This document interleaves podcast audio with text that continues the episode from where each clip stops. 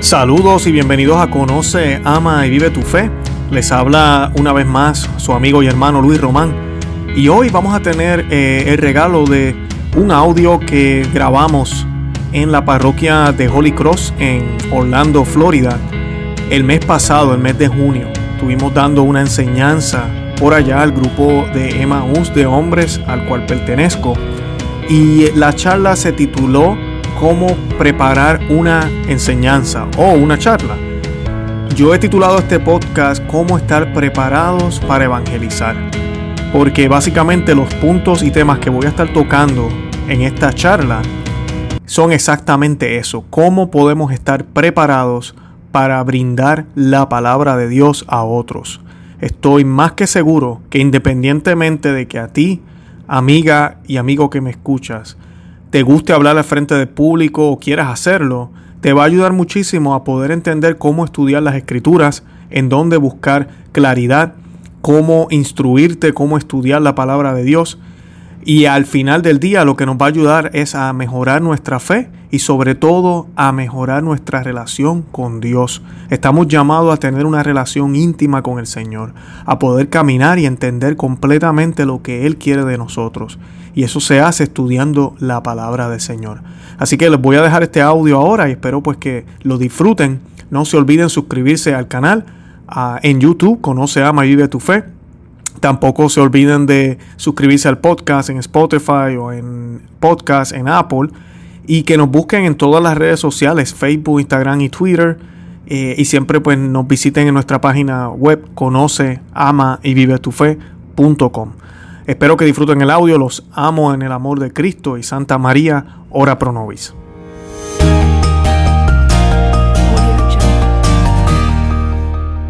Una enseñanza de cómo preparar una enseñanza. Y yo, ok, está bien. Y me dio unos hints de, qué es lo que quería que yo abundara y eso es lo que vamos a hablar hoy. Hoy yo lo que voy a estar hablando, primero que nada, todos aquí estamos llamados a evangelizar. Todos aquí estamos llamados a evangelizar. Y todos aquí debemos reconocer que el Señor nos ha dado dones. Unos tenemos dones para poder entender mejor, otros tenemos dones de, cantar, otros tenemos dones para hablar, tenemos dones para aconsejar, tenemos diferentes dones. Pero siempre, siempre, siempre va a envolver evangelizar. O sea que la manera en que nosotros nos presentamos, no solamente hablada, es una enseñanza que le damos a nuestra familia a 24 horas, le damos a nuestros eh, compañeros de trabajo, en la iglesia, donde quiera que estemos, ¿verdad? Donde quiera que haya otro ser humano al lado de, nuestro. Y San Pedro, nuestro primer papa, en la primera carta, eh, en el capítulo 3, versículos 15 al 17, escribió lo siguiente, al contrario, Dad culto al Señor, Cristo, en vuestros corazones, siempre dispuestos a dar respuesta. Siempre dispuestos, como está diciendo el primer Papa, que estemos dispuestos siempre a dar respuesta a todo el que os pida razón de vuestra fe o de vuestra esperanza, dicen otras traducciones. Pero hacerlo con dulzura y respeto. Mantened una buena conciencia, y la conciencia es esa voz que tenemos, ¿verdad? A veces que necesitamos amaestrarla y educarla. Si usted no lee la palabra, esa conciencia no lo va a orientar a usted bien. Así que tenga mucho cuidado con lo que la conciencia a veces le dice. Si usted no, no la ha adiestrado adecuadamente, y eso lo dice el catecismo de la Iglesia Católica. Pero hacerlo con dulzura y respeto, mantener una buena conciencia para que aquello mismo que os echen en cara sirva de confusión a quienes critiquen vuestra buena conducta en Cristo. Pues más vale padecer por obrar bien, si esa es la voluntad de Dios, que por obrar el mal. Palabra de Dios.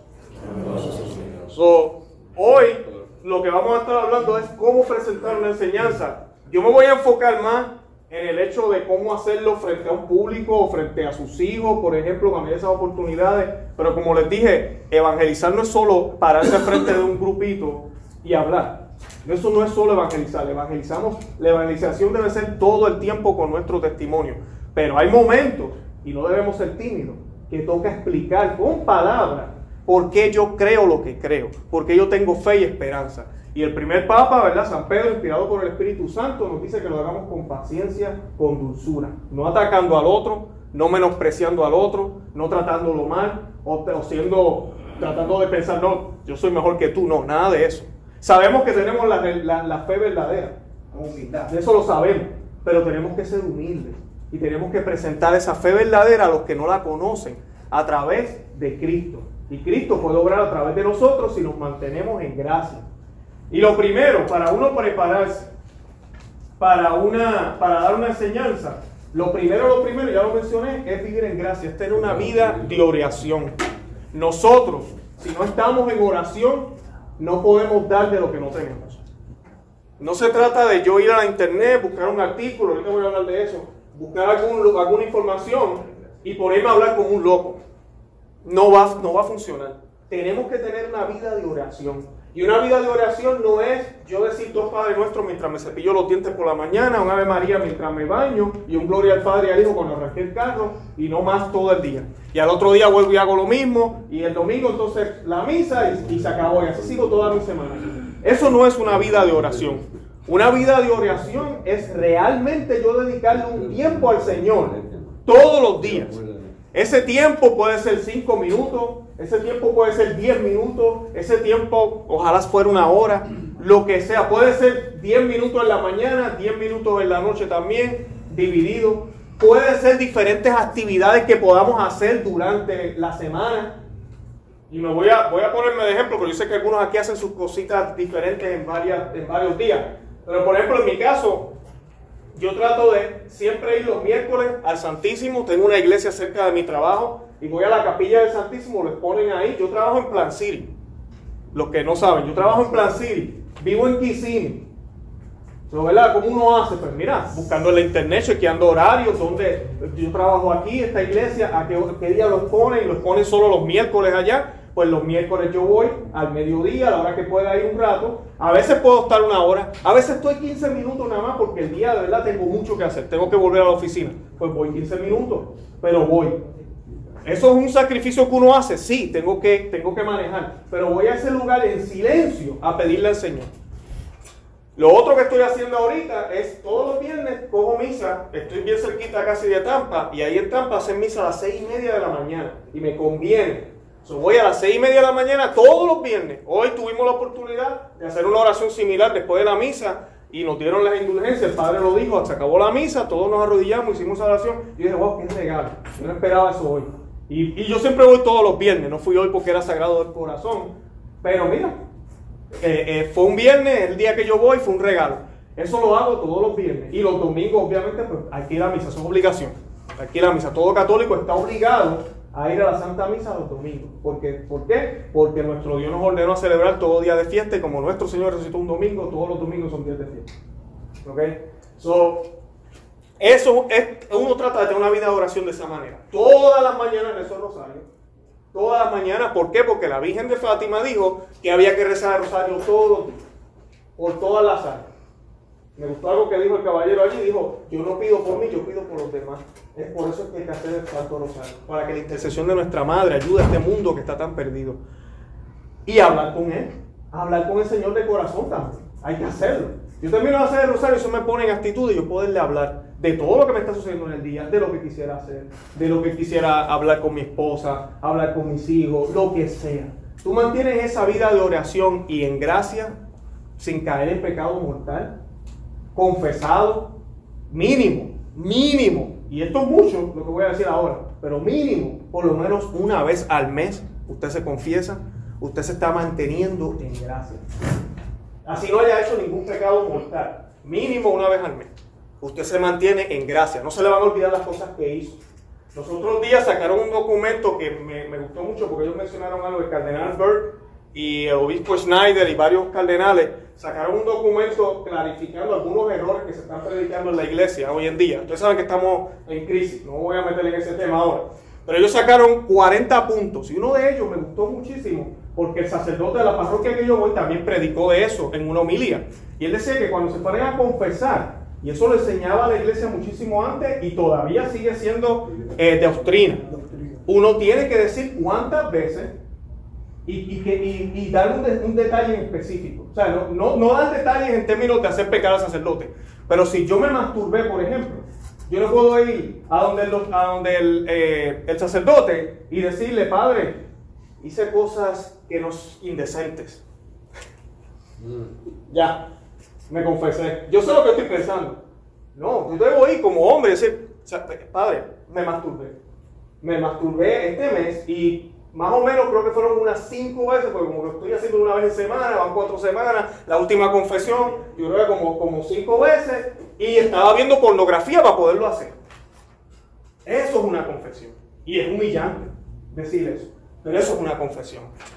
Y eso lo recordaban ellos en, esto. Si usted hace eso y usted confiesa cada cosa así bien, créanme, usted no quiere volver a ser confesionario a confesar lo mismo. Las cadenas se empiezan a romper, se empiezan a romper las cosas y usted empieza a vivir en gracia. Y ahí es cuando el Señor, entonces, derrama gracias en ti, esas semillas que fueron puestas en ti cuando te bautizaste, esas semillas que fueron ah, eh, eh, activadas con el fuego del Espíritu Santo cuando hiciste tu confirmación, se activan.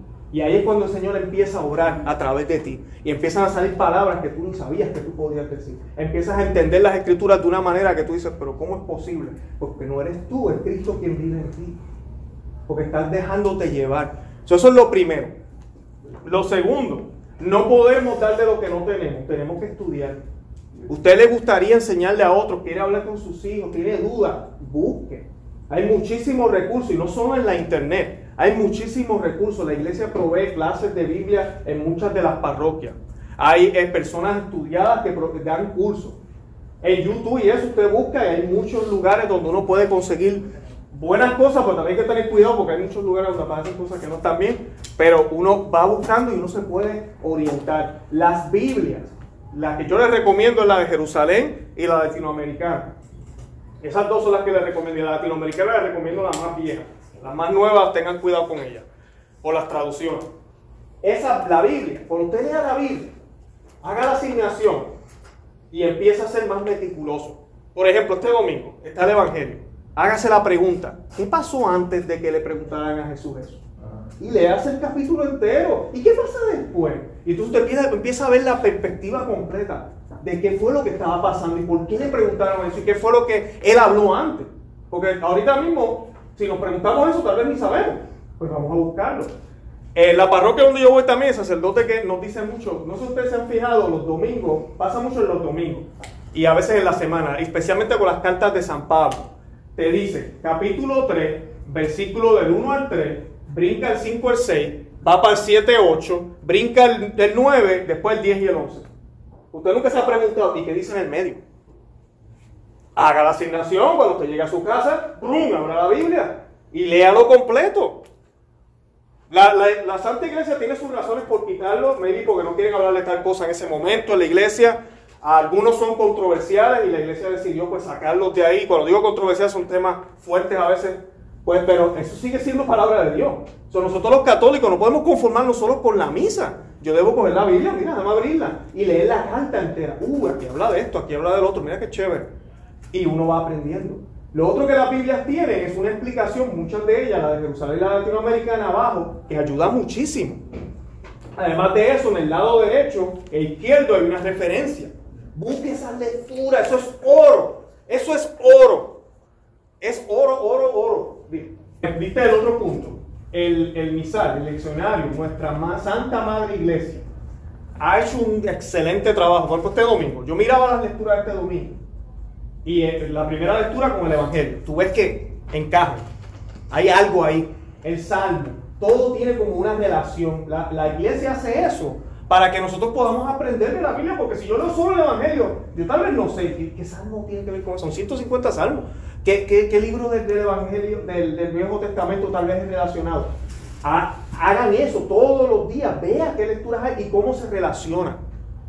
Cómo, qué es lo que, y busquen, busquen en qué se relaciona. Eso, eso es importante. Así poco a poco uno va aprendiendo. Lo otro que yo les recomiendo es buscar recursos siempre católicos. Y ahora vamos para la parte del internet. Es mi, yo antes era un poco light y yo a veces miraba algunos recursos protestantes. Honestamente no hace falta. Demasiados recursos católicos que hay. Muy buenos. Aquí yo tengo que ver al pastor de la esquina que no cree en Roma, que no cree en el papado, que no respeta lo que es la iglesia, que se cree que él puede decidir qué lectura van a leer y hace lo que da la gana y no tiene sacramento. Ah, pero es que él predica bonito. A mí no me importa si predica bonito. No está en comunión con Roma.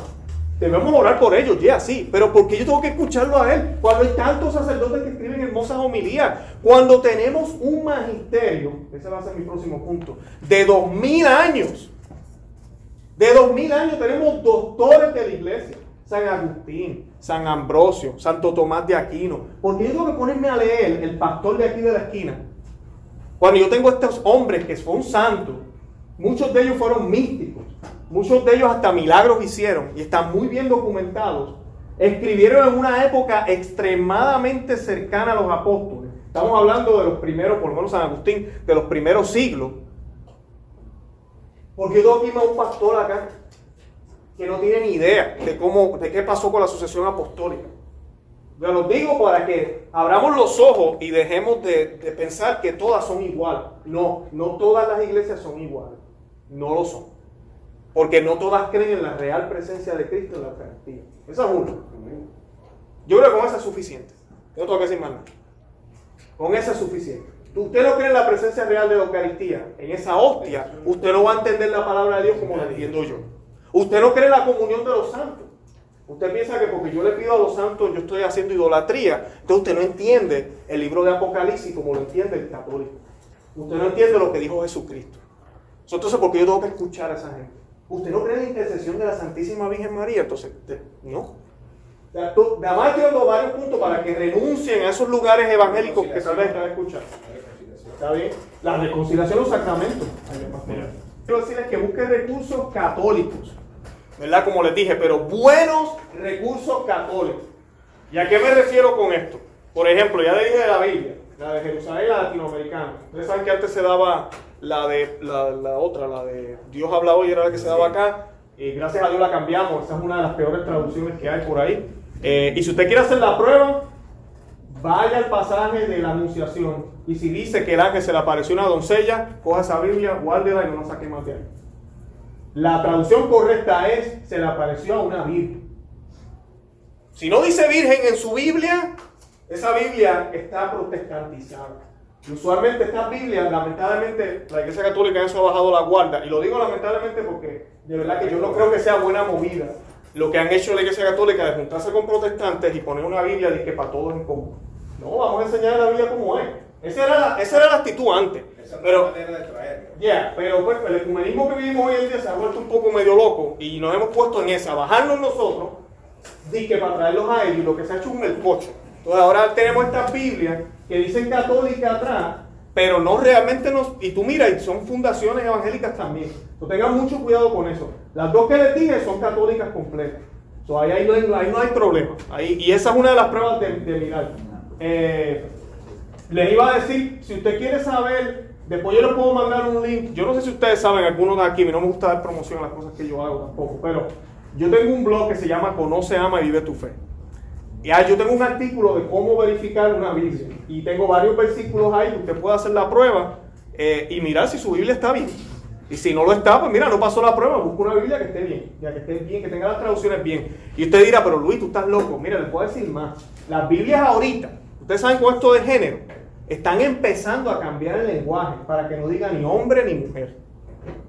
Para que empiece a decir el ser humano, cosas así, las hay ya así estamos decontaminados. tenemos que tener mucho cuidado y estamos hablando de nuestra fe y de nuestra alma. Y para mí, eso es lo más importante. Aquí venimos a la tierra a, ser santos, para ir al cielo. Y si eso requiere que yo tenga que estar mirando cada Biblia para estar seguro, pues mira, ¿sabes qué? Yo lo voy a hacer. Porque yo para el infierno no pienso. No sé ustedes, pero para allá no vamos, ¿verdad que no? Pues mira, a mí hace mucho tiempo el, el Evangelio del día ayuda muchísimo. Pero a mí me dijeron hace mucho tiempo, y lo que he leído en muchos de los, de los lugares católicos, es empezar por los evangelios. Tú quieres conocer a Jesús primero. Eh, eh, San Jerónimo, Orígenes, estoy hablando de, de, los primeros siglos, predicaban exactamente eso. ¿Por qué? Porque tú quieres conocer al Señor primero. Todo lo que él hizo, lo que dijo, por dónde caminó, qué milagros hizo, todo eso, entenderlo. Luego de ahí si no lo entiendes bien, hay un super maestro ahí en el, Nuevo Testamento que se llamó San Pablo. Y están todas las cartas que él escribió a todas las comunidades que él fundó ahí en esa Biblia que tiene. Y tú empiezas a leer ese hombre y, y, tú empiezas a entender, oh, ya, oh, ah, uh, empiezas a ver todo. San Pedro también escribió cartas, Santiago, eh, Juan, los apóstoles, todo eso. Luego de eso, de que te leíste las cartas, yo te recomiendo que te leas Hechos de los Apóstoles, porque ahí entonces vas a ver la iglesia, la iglesia católica en acción. En los, apóstoles, los superapóstoles, como le llaman, porque suceden cosas grandes. Pedro, por ejemplo, curaba gente con la sombra. Pasado, ¿usted puede creer? Pasaba y la sombra curaba gente. O sea, el, el hecho de los apóstoles es bello. A mí me encanta el hecho de los apóstoles. Usted leyó eso, entonces, si ya lo entiendes bien y estás ahí, ¿verdad? Tú dices, ¿por qué me siento? Poquito a poco te vas al Viejo Testamento. Porque el Viejo Testamento, de la única manera que se puede entender, es a la luz de Cristo. Nosotros como cristianos tenemos que entender que ya el Viejo Testamento, el Viejo Testamento es lo prometido. Es lo prometido ¿verdad? Y es lo que nos dice, por ahí viene el Mesías, ya el Mesías vino. Entonces yo tengo que ir atrás y tengo que mirar qué era lo que es lo que me decían ellos del Mesías. Y qué es lo que el plan de Dios, el plan de Dios que, él tenía. Y por qué el Mesías tuvo que venir. Todo eso yo lo voy viendo ya en el Viejo Testamento. ¿verdad? Vemos Moisés, vemos todo eso. Pero mi, mi, consejo, el Nuevo Testamento primero. Tú tienes que conocer al Señor primero. Nosotros somos cristianos. Y así fueron que fueron evangelizados los primeros eh, cristianos. Los judíos ya conocían el Antiguo Testamento, pero los gentiles, ellos no sabían nada del Antiguo Testamento, ni circuncidados estaban. Igual que tú y yo tampoco lo sabemos. Entonces empezamos a conocer a Cristo.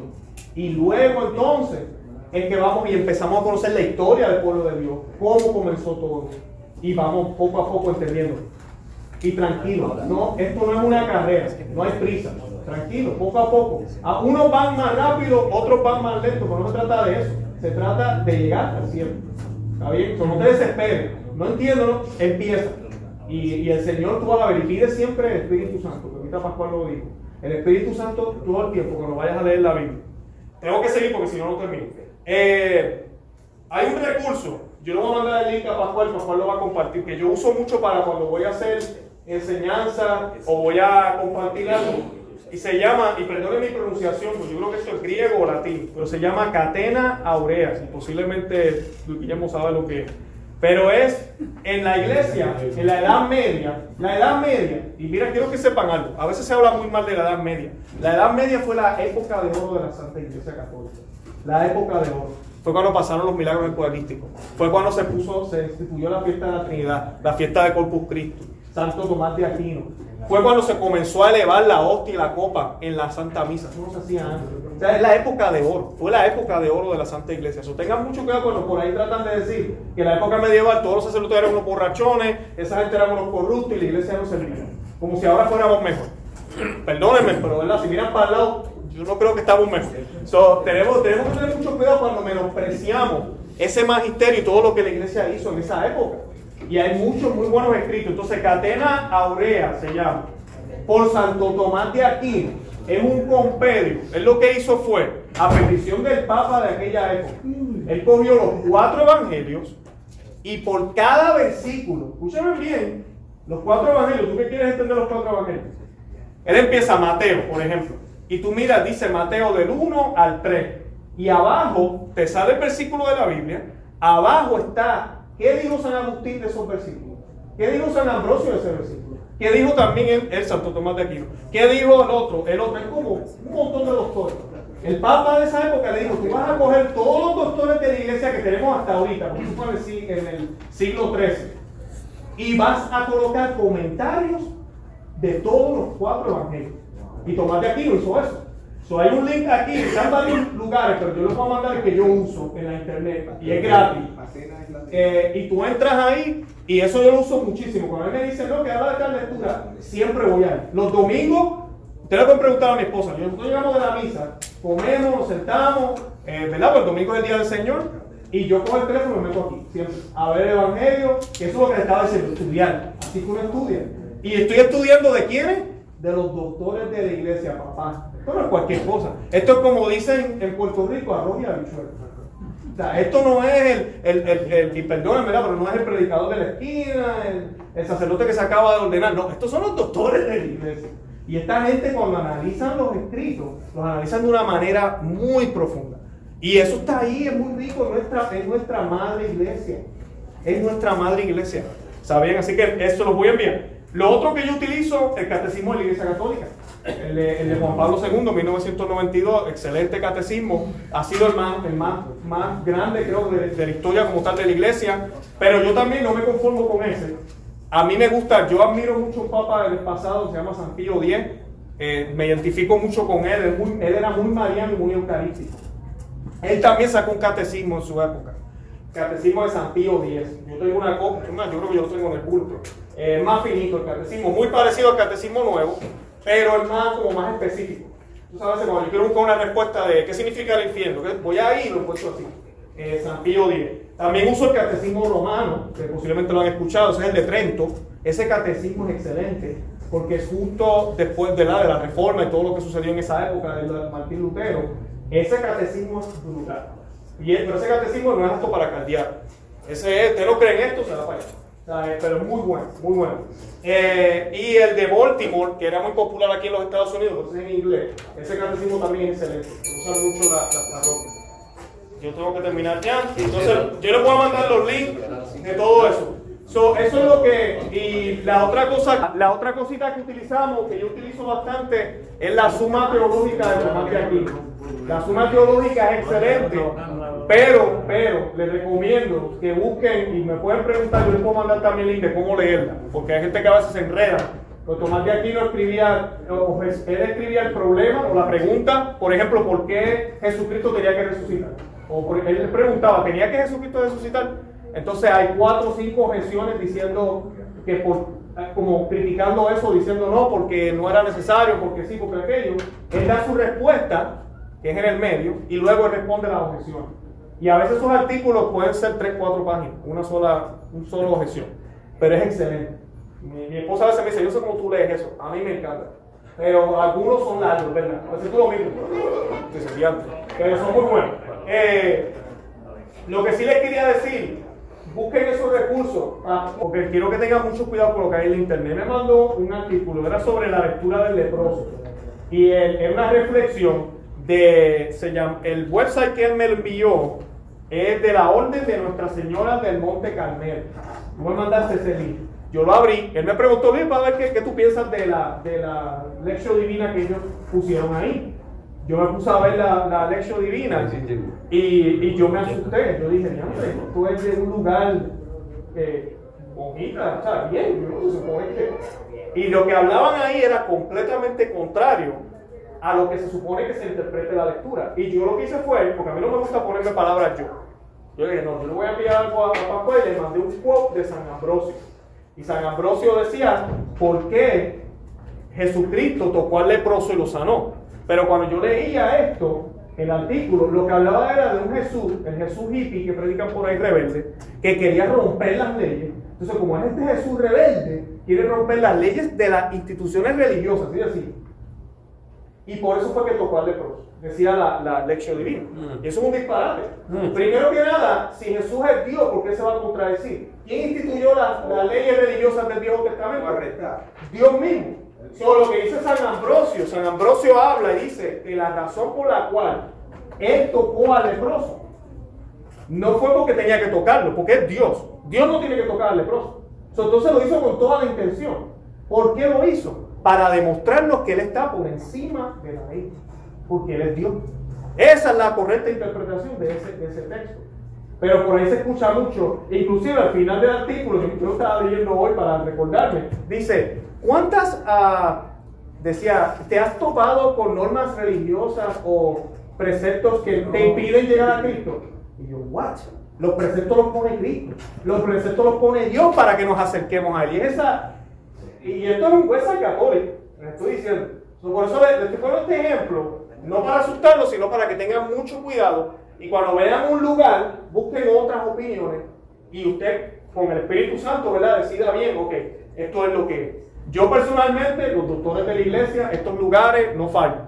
Uno lo lee y dice, wow, esto es contrario a lo que decía el otro, el otro lugar. Yo solo mandé a Pascual y él me dijo que gracias y chévere. Yo no, pero hay que estar pendiente y pueden ser lugares hasta de sacerdotes, lamentablemente.